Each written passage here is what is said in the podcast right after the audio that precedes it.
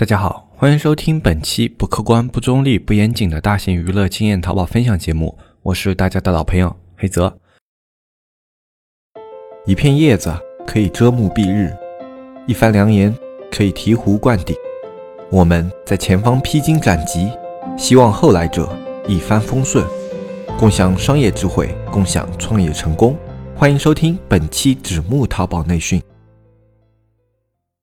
那么今天这期节目呢，我们跟大家来聊一下关于我们怎么去解读流量这个问题的话，其实对于很多已经比较熟练的运营来说啊，都是一个比较困难的命题啊。但是已经比较熟练的运营呢，他们有一套自己的运营节奏，所以呢，他们对于流量的变化呢，至少能够做出自己的反应。但是对于很多的小牌卖家来说啊，特别是新手卖家。一些流量的变化会让他们感到特别的茫然，特别的呃惊慌啊，特别是流量下跌这种情况啊，啊他们会特别的慌乱，那么就想各种各样的办法，然后去挽回流量啊，但是最后选取的方法不一定是对的。啊，那么我们今天这期节目呢，来跟大家分享一下关于我们去看到流量的变化，去解读的时候，应该从哪一些角度去看这个数据，应该去考虑这个数据会给店铺带来哪些变化啊，这就是我们今天这一期要去跟大家聊的一些东西。那么在节目的开始之前呢，呃，其实我最近就是在社区里面啊，去跟小安聊啊，去跟我们的一些社区运营聊，啊，会发现一个问题，就是我们今年啊，很多去来接触淘宝的卖家。呃，都是是零基础、零经验的，特别多。呃，比往年要多上很多很多。往年的话，一些来做淘宝的卖家呢，他虽然可能自己以前没有开过淘宝店啊，但是他至少对网络啊，对于美工或者对淘宝货源某一方面肯定是有了解的。他会拥有某一方面的优势，然后来考虑做淘宝。那么这样的一个思路呢，是相对来说比较理性的。那么像今年的话，可能是因为上半年的疫情影响啊，也可能。是今年的整体的大的经济环境影响，呃，很多人可能在就业上产生了一些问题，那么他们就把目光放到了淘宝这个领域，啊，那么就可能产生了今年这种小白新手卖家特别多的一个局面。那我们其实，在之前的节目里面跟大家聊过啊，现在的淘宝它其实并不是特别适合完全新手或者完全小白的卖家去进入，呃，因为太多了，所以我这一期节目还是再跟大家说一遍，呃，如果你想要比较快的获得盈利，或者说用低成本去获得盈利吧，呃，因为很多这种卖家，我们跟他聊下来，他的一个诉求是什么呢？就我想要投入很少的资金，因为我现在没什么钱，然后我想要在互联网上卖一些货，然后去赚取一些利润，钱少一点无所谓啊，那可能有个两三千来维持我的家用也可以啊。这看起来似乎是一个很低的要求，但是呢，这在目前的一个淘宝环境之下呢，它是一个呃较有难度的目标啊，因为我们现在整体淘宝一个你想要做一个低的投入啊，就是我不怎么花钱这样的一个概念呢。是不太行得通的，因为淘宝现在大家都花了很多的时间去做，那么哪怕你是全职在做淘宝，那么你不对它进行一些资金上的投入的话，啊，你凭什么去筛选掉那些跟你一样投入时间在做淘宝的那一批卖家呢？呃，道理也是比较简单的，所以光靠时间的投入去做淘宝的一个年代呢，可以说已经过去了。呃，那么在这样的一个环境之下呢，其实你有一些其他的选择，比如说你可以去做淘客，淘客类的东西呢，它听起来可可能会比淘宝更加难啊，就是你听这个东西，你会觉得，哎，它可能是一个比淘宝还要高端一点的玩法，可能要对互联网特别的精通，但实际上你入手操作了以后啊，你会发现淘客它反而要比淘宝简单很多，而且它是一个真正啊在投入层面上要比淘宝低的一个东西，呃，你有一个。微信的圈子你可以做淘客，你有一个朋友的群你也可以做淘客啊，你有一个自己的一个社交资源网络你可以做淘客，就是种种的啊，包括你去做投入的话，你去做一个这种 A P P 啊，或者说做一个地方性的一些社交的一些内容啊，哎，都有机会去把它做成淘宝客，包括去做自媒体都可以啊。就淘宝客它的一个变现的渠道呢较为多样，方式呢也更加的自由啊，它是可以实现一个较低成本。投入和较高时间投入可以成功的一件事情，啊，所以相对于淘宝来说啊，我更加推荐那些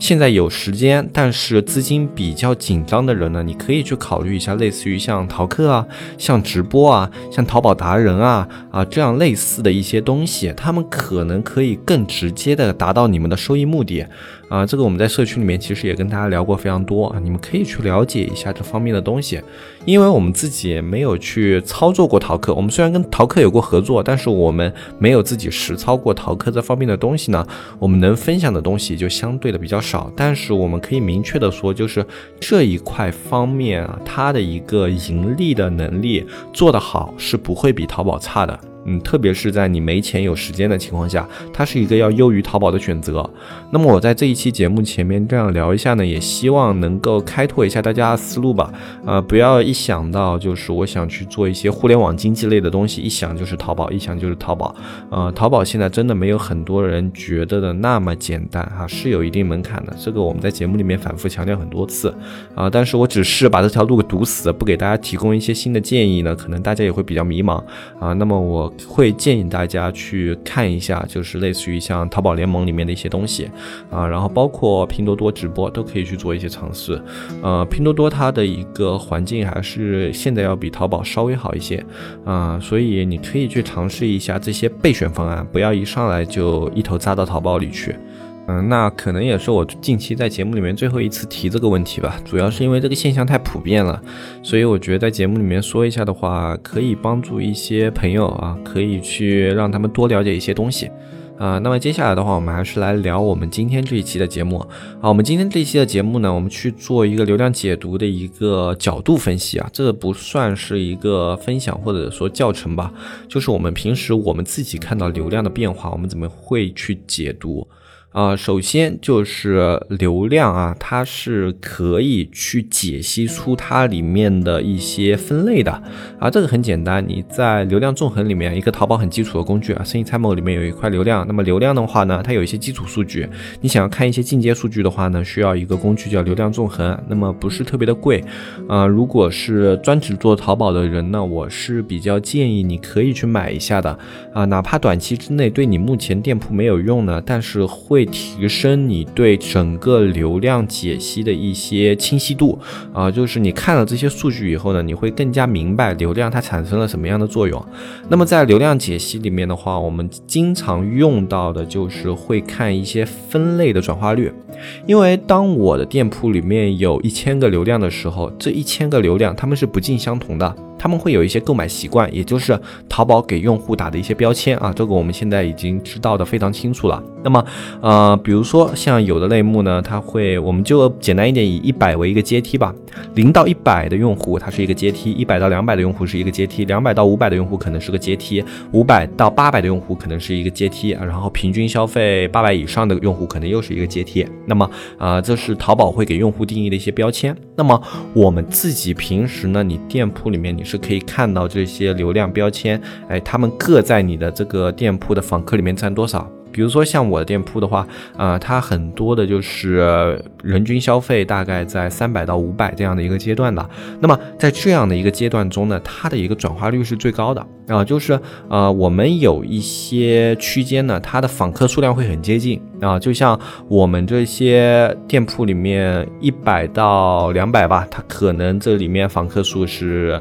呃三百个，然后两百到五百可能也是三百个，然后五百到八百肯定也。是三百个，那么这三百个访客呢，它的转化效率是不一样的，它会有一个数据给你参考啊，就比如说。最低的它的一个转化率可能百分之零点五，然后中间呢可能百分之一点七，然后再往上可能是百分之零点八。那么在这样的一个情况之下呢，其实像中间那一档次，也就是我们说的两百到五百这个档次的它的访客啊，啊，它实际上转化率是最高的。那么对于我们一些成熟运营的店铺来说，我们说过很多次，转化率是一个很重要的指标。那么在这种情况之下的话，哎，如果我们的流量它的变化可以分成这几种情况，我们可以看到的话，有的时候。后是一百到两百的访客数量上升了，那么作为这个区间的访客上升的话，实际上它的转化率效果是偏低的，因为我们刚刚说它只有百分之零点五，那么在这三个数据中间是最低的。那么当这个区间的访客上升的时候，你就会发生一件事情，就是全店转化率下降。有很多人会有这样的一个疑惑啊，就是我店铺的访客量提升了，转化率下降，为什么呢？很多时候就是类似于像这样的原因。进入你店铺增长的访客量，它本身这个群体的转化偏低，所以如果你新入店的都是这一批的访客呢，那么你的整体转化率就会被拉下来。那么在这种情况下，你需要去考虑的就是，我现在店铺引入了大量的低价位的顾客。就是说，哎，这一批用户呢，他们进来了没有转化，很大的一个可能性是我现在商品的一个价格偏高了。那么这个时候，你其实就可以去考虑，哎，自己的店铺去做一些营销活动，或者说去参加一些类似于像天天特卖啊、淘金币啊这种具有一些坑位要求，但是你可以主动去申报的一些活动。然后让这些活动呢，对那些啊消费能力更低的顾客产生一些转化作用啊，这个时候就是我看到了那些低转化的顾客进入了我的店铺，然后呢。他们不购买的原因，就转化偏低的原因，可能是我的这个商品价格偏高了。那么如果是在平时，我只要正常售卖就可以了。但是因为在前一段时间有大量的这样的访客涌入啊，同时他们也没有实现转化，那么这个时候呢，我们也不能说哎就去浪费这一部分的流量啊。如果浪费这一部分的流量呢，两个后果，一个后果是因为啊你的转化率下降呢，你的商品排名可能会受到影响。然后另外一个后果呢，就是啊你的整体的。一个店铺的层级有可能会变得不太稳定，啊，那在这种情况之下呢，我们肯定是尽量的让它去转化，所以我们的思路这个时候就是应该。去做一些高转化的一些举措哈，这是我们去看到这样的数据，它可以产生的一些想法啊。那这里也只是打一个比方啊。然后如果说呢，呃，是另外一种情况，我们来打一个比方，就是这个一百到两百的访客数量下降了，它可能本来有一个呃三百多个访客，然后它降了大概有两百个访客，哎，然后这个时候呢，我的那个两百到五百的访客呢上升了一百，整体来说，我这里是不是损失掉了一百访客？但是这个时候呢，其实作为我们运营来说是比较乐于见到的一种情况。为什么呢？因为我在两百到五百这个区间，它的访客效率是最高的，它的转化率是最高的，对不对？那么在这种情况下的话，其实我可以看到的这个效果就是，我店铺对于两百到五百这一个访客层级，它的圈定更加精准了。淘宝给我推送了更。多的这个层级的一些访客，而同时帮助我把那些转化效率低的访客给去掉了一批。那么这种情况其实我们比较乐于见到的，因为在这种情况之下的话，其实，在千人千面的这样一个机制之下，证明了我的店铺进一步的被淘宝判定为。更适合两百到五百这个访客层级的一个店铺，那么后续的话，我店铺在这个层级的表现会更好，同时在这些两百到五百的访网课的手机页面上，我的排名也会更靠前。那么这对我来说其实是一件好事。那么我接下来的工作就是进一步去强化我现有的一个顾客群啊。如果我的直通车里面去开了这一部分群体的一个呃直通车的那种车车的计划的话，那么我可以进一步的去对这一些计划去进行强化啊，去提升它的效果啊。比如说我在超级推荐里面也有类似于这样的一些标签的话，我可以加大超级推荐的力度，趁着淘宝对我的这个判定上升的一个时期啊。我去自己再给他推一把，再去帮他，呃，去给他加一把力。那么这样的话呢，一个我去弥补掉了从一百到两百那个顾客群里损失掉的顾客，我弥补回来了。另外一个，哎，我店铺整体的一个转化率又上升了一个档次。那么在这样的一个环境之下呢，我这个店铺它在接下来的表现就只会越来越好，因为转化高了，访客我又用其他的一些运营工具给它弥补上来了。那么不管是点击率，转化率整体的一个成交率都会比以前的店铺更高，所以店铺接下来就肯定是处于一个上升期。这是我们对于一些流量波动的一些解读。其实流量里面很多的解读思路都是类似于我今天例举的这两种，因为我们的流量肯定是有上升有下降的。那那么当这个流量上升和下降的时候，你要第一时间你要反应过来的是哪一部分的流量上升了，哪一部分的流量下降了。他们这些流量的上升和下降会导致的结果可能是什么？如果是一些不好的结果，我应该用什么样的一些举措去挽回它，或者说去弥补它？如果是一些好的变化，我又应该怎么样在迎合这些好的变化的情况下去强化它？其实这是应该我们一个运营啊，对于流量变化的一些解读的思路，而不是单纯的就是看到哎流量上升了，我就觉得它好，它有用；流量下降了，我就觉得现在店铺有问题啊，现在。这个款不行啊，不是这么简单的一件事情，因为流量里面啊，它的数据是多种多样的啊，包括如果你开了流量纵横营以后，你还会发现更多的一些流量的细分。那么，呃，包括有地域性的、时间性的、年龄性的、性别性的啊，都会有很多的区分。那么这些不同的区分，它都会去帮助你做出一些啊不同的判断啊。那么这样的一个判断呢，就特别的多啊。我们在生意参谋里面，你根据不同的组合、不同的一个情况，你是可以分析出特别多的信息的。那么我今天举的两个例子呢？只是抛砖引玉啊！我举这两个例子，你可以看一下，然后自己平时可以试着这样去考虑一下流量的变化。然后随着你这样的一个思路越来越成熟呢，就是你越来越多的用这样的一个思路去思考你的流量变化呢，呃，后面你就会对流量的一个整体的把控更加的精准啊，也更加应该知道你店铺在当前的流量环境之下应该使用什么样的运营手段啊，这就是我们去对。于流量解读的一些方法啊，其实核心就是一个点啊，要去把流量的变化看得更细致一点啊，这就是我们对于流量解读的一个核心，把所有流量的变化去给它理清。那么今天这期节目呢，就跟大家分享到这里。如果你想要学习更多的淘宝运营技术，想要学习更多的一些淘宝课程的话，可以加入我们的社区。我们社区的加入方式是添加微信“纸木电商”的拼音去添加我们客服小安，小安会给你介绍我们的社区如何加入，然后包括社区的一些问题，你都可以去咨询他。包括我们现在社区呢，也在更新一些拼多多的课程。如果你有一些拼多多方面需求的话，也可以添加社区去进行询问。